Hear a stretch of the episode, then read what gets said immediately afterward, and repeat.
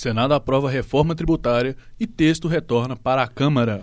Hospitais filantrópicos de Minas poderão receber verba extra em ano eleitoral. Presidente da Petrobras se reúne com Lula para apresentar plano estrangeiro. Governadores do Sul e Sudeste pressionam Haddad por renegociação das dívidas com a União. Boa noite, o jornal PUC-SG está no ar.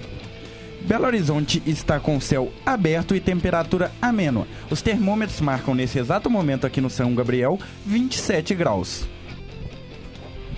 E o mercado financeiro fechou com o dólar em alta em relação ao real, com um ganho de 0,67%, que já cota em 4 reais e 93 centavos. Na noite de ontem, o Senado, por meio de votação, aprovou a reforma tributária. Mais detalhes com o repórter Arthur Ribeiro. O Senado aprovou nesta quarta-feira, dia 8, a reforma tributária. A proposta de emenda à Constituição recebeu 53 votos favoráveis e 24 contrários no primeiro e no segundo turno de votação. Era necessário o apoio de no mínimo 49 senadores em cada etapa para garantir a aprovação. Agora, o texto voltará para nova rodada de discussão dos deputados.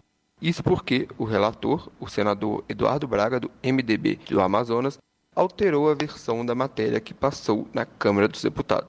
A aprovação da reforma é avaliada como peça fundamental para dissipar a desconfiança do mercado financeiro em relação à condução da política econômica do governo do presidente Luiz Inácio da Silva. A reforma tributária simplifica tributos federais, estaduais e municipais e estabelece a possibilidade de tratamento diferenciados a setores como alíquotas reduzidas como serviços de educação, medicamento, transporte coletivo de passageiros e produtos agropecuários. Repórter Arthur Ribeiro.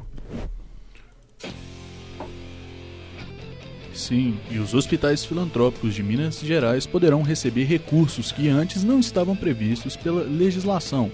Isso deve pela aprovação de uma PEC na Assembleia Legislativa do Estado. Mais informações com o repórter Vitor Cordeiro. Boa noite, Vitor. É isso mesmo, Cauã, Arthur. Uma proposta de emenda à Constituição que autoriza a destinação de emendas parlamentares para hospitais filantrópicos no período eleitoral em Minas Gerais foi aprovada em segundo turno no plenário da Assembleia Legislativa na última quarta-feira. A proposta, que foi encabeçada pelo deputado Arlen Santiago, do Avante, prevê a autorização de repasse de recursos a hospitais filantrópicos, asilos, vilas vicentinas e a paz, mesmo em ano eleitoral algo que atualmente não é permitido no Estado. A justificativa dos autores da PEC é de que os hospitais filantrópicos não conseguem se manter sem emendas parlamentares e que em período eleitoral não seria diferente. A PEC, que tem autoria de 26 deputados, foi aprovada por unanimidade e segue para a sanção do governador Romeu Zema, do Novo. Vitor Cordeiro, para a Rádio PUC Minas. Muito obrigado, Vitor. Na manhã dessa quinta, o presidente Lula se reuniu com diretores da Petrobras para uma reunião onde foi lhe apresentado um plano estratégico. Marco Túlio conta como foi o encontro. É isso mesmo. A diretoria da Petrobras se reuniu com o presidente Lula na manhã desta quinta-feira para apresentar um planejamento estratégico da companhia para todas as áreas de atuação da empresa. Conhecido como Plano Quinquenal, o planejamento é referente ao período entre 2024 e 2028 e é revisado de acordo com as prioridades definidas pela companhia. As metas dentro do plano envolvem áreas como gás, petróleo, energias renováveis, fertilizantes e muitos outros setores de atuação da Petrobras. Segundo o ministro da Fazenda, Fernando Haddad, que também esteve presente na reunião, o encontro foi para que o presidente tivesse uma visão geral do plano, especialmente nas mudanças que o planejamento poderia trazer na geração de empregos do país. É com vocês no estúdio. Vamos para um rápido intervalo. Estamos apresentando o jornal PUC SG.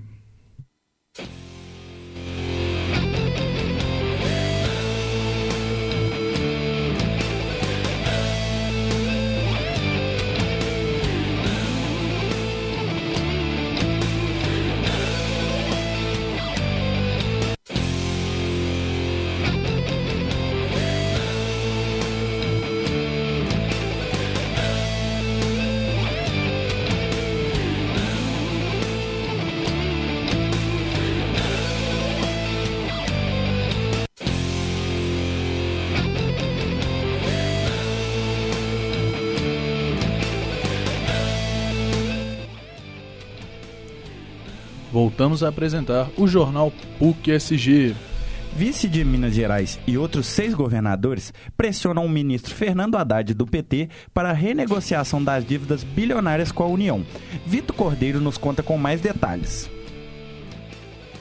Governadores de sete estados do sul e do sudeste do Brasil pressionaram o ministro Fernando Haddad do PT pela renegociação de dívidas bilionárias com a União.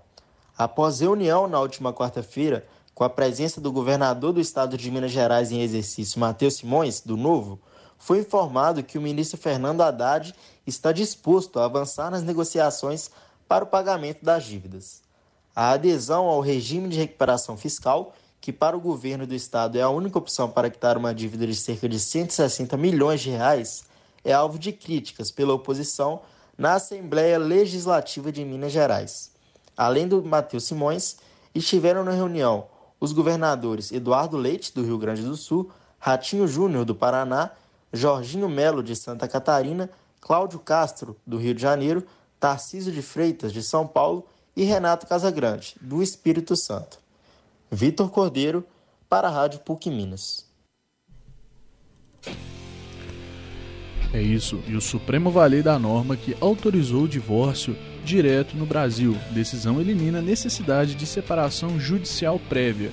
É isso mesmo, Marco Túlio?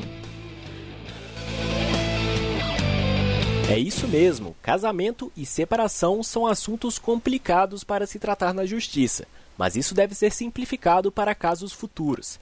Isso porque, na última quarta-feira, dia 8 de novembro, o Supremo Tribunal Federal validou a emenda à Constituição que cria o divórcio direto. Os casamentos civis agora podem ser dissolvidos por uma solicitação de divórcio, ou seja, não é necessária a separação judicial do casal, normalmente realizada em cartório com a presença dos advogados de cada parte.